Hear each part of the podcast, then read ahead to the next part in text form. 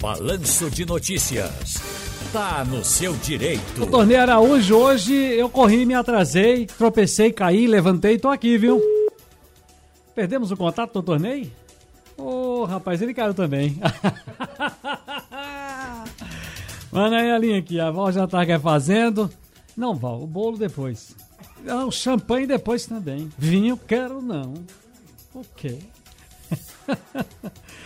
Vamos lá, doutor Ney Araújo. Boa tarde, querido. Tudo bem? Boa tarde, Cílio Bezerra. Boa tarde para todos os ouvintes da nossa Rádio Jornal. Vamos trabalhar? Atenção, pessoal. 10 para as 5. Todo dia tem o Tá no Seu Direito. Hoje deu a quebradela, mas estou aqui com o doutor Ney Araújo. Doutor Ney, o José Soares de Casa Amarela já está no telefone aqui no nosso WhatsApp 991 478520. Aliás, ô Big, é, vamos primeiro para o nosso amigo. Cadê? Tem um amigo nosso aí de Petrolina, não tem? Joãozinho, é? Joãozinho Amorim de Petrolina. Alô, Joãozinho, querido. Alô, Petrolina. Rádio Jornal FM de Petrolina. Boa tarde ao pessoal de Petrolina. Fala, Joãozinho.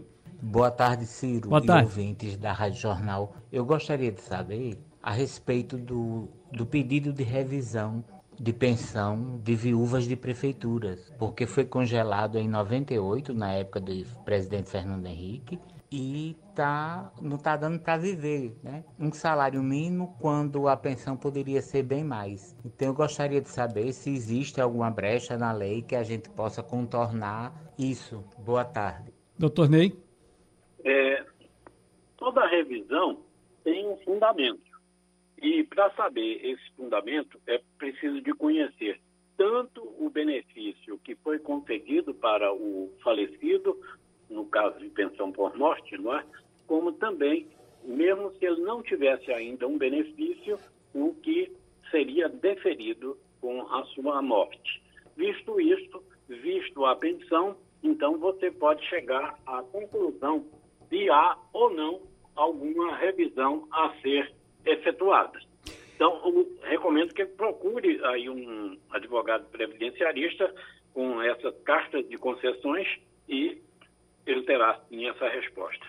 José Soares de Casa Amarela está na linha com a gente aqui do nosso WhatsApp 991478520. Oi, José Soares, boa tarde. É, boa tarde, Ciro. Meu nome é José Soares de Casa Amarela. Eu gostaria de fazer uma pergunta ao doutor Ney Araújo.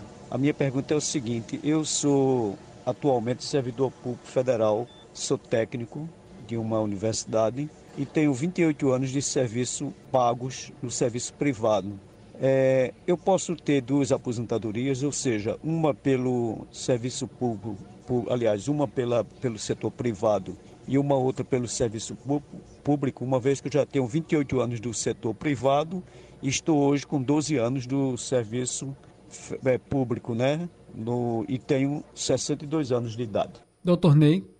Bom, filho, isso aí está dentro do chamado planejamento previdenciário. Quando uma pessoa é, procura para saber se pode se aposentar, você então tem que fazer uma análise. Ele tem condição de ter é, duas aposentadorias, uma no serviço público, uma no serviço privado? Ou para ele será melhor levar o tempo do serviço público para o privado, ou o contrário, será melhor ele levar o tempo do serviço privado para o serviço público? Isso tudo são os números que vão mostrar. Agora, a pergunta inicial dele é respondida positivamente. Posso ter duas aposentadorias, uma no serviço público, uma no serviço privado? Pode sim. Entretanto, veja no planejamento previdenciário o que será mais favorável para você: duas aposentadorias ou uma aposentadoria só com um valor maior. Jorge de Aliança, boa tarde para você, Jorge. Boa tarde ao pessoal da equipe de Ciro Bezerra, aí da Rádio Jornal. Eu tenho 57 anos, é, recolho há 18 anos para o INSS de uma maneira autônoma, os 20%, 20 é, do salário mínimo, né? Eu tenho uma anomalia na mão esquerda. É, me faltam quatro dedos na mão esquerda. Eu ouvi uma apresentação, uma entrevista com, com o doutor Ney Araújo, em que ele falava que a pessoa que tem esse tipo de deficiência e anomalia poderia requerer a aposentadoria aos 60 anos. Aí eu gostaria que ele pudesse, no programa de hoje, que eu estou acompanhando, que ele pudesse nos dar esta resposta. Eu agradeço. Meu nome é Jorge, sou da cidade de Aliança Muito obrigado. Tchau, tchau. Um abraço ao pessoal de Aliança e toda aquela região ali, né, da nossa zona da Mata Norte de Pernambuco. Doutor Ney? A região da cana-de-açúcar, né, Ciro? Isso. Bom, Jorge, é, realmente existe a aposentadoria para as pessoas com deficiência. Na aposentadoria por idade, a, o, a pessoa com deficiência tem um incentivo de cinco anos, ou seja, para um homem que não tenha deficiência, é exigido que ele tenha 75 anos para aposentar-se por idade.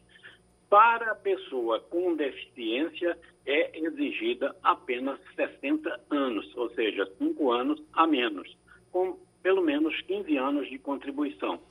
Ele disse, Ciro, que sempre recolheu sobre é, um salário mínimo 20%. Talvez não é? é por isso que a gente sempre diz nesse planejamento previdenciário, Ciro, porque talvez ele pudesse recolher com apenas 5%, não é? que seria aí 55 reais, não é? ou com 11%, que seria 21 reais, e não está recolhendo 220 reais por mês. Então imagine, se não é, ele conversar com um profissional e verificar que ele é de uma família de baixa renda, ele pode pagar apenas R$ reais por mês, que ele terá a mesma aposentadoria com um valor de um salário mínimo. Mas tudo isso, lembro, faça o planejamento. Uhum. Olha, o Paulo Germano está com a gente, Rio Doce, 991478520. Fala, Paulo, boa tarde.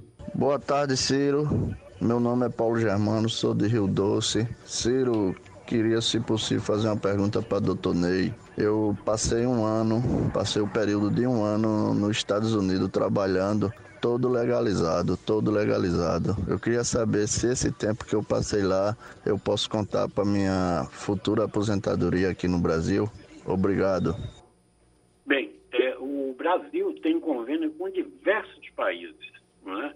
Então, todos os países que o Brasil tenha convênio, é preciso verificar, porque com cada país, por exemplo, a regra com Portugal é uma, a regra com a Bélgica é outra, a regra com os Estados Unidos, regra cada, com cada um desses países há diferença na regra. Em geral, você pode aproveitar o tempo dos dois países. Então, é preciso dar uma olhada no tempo que você tem de contribuição no Brasil, lá nos Estados Unidos, para ver qual vai ser o melhor para você.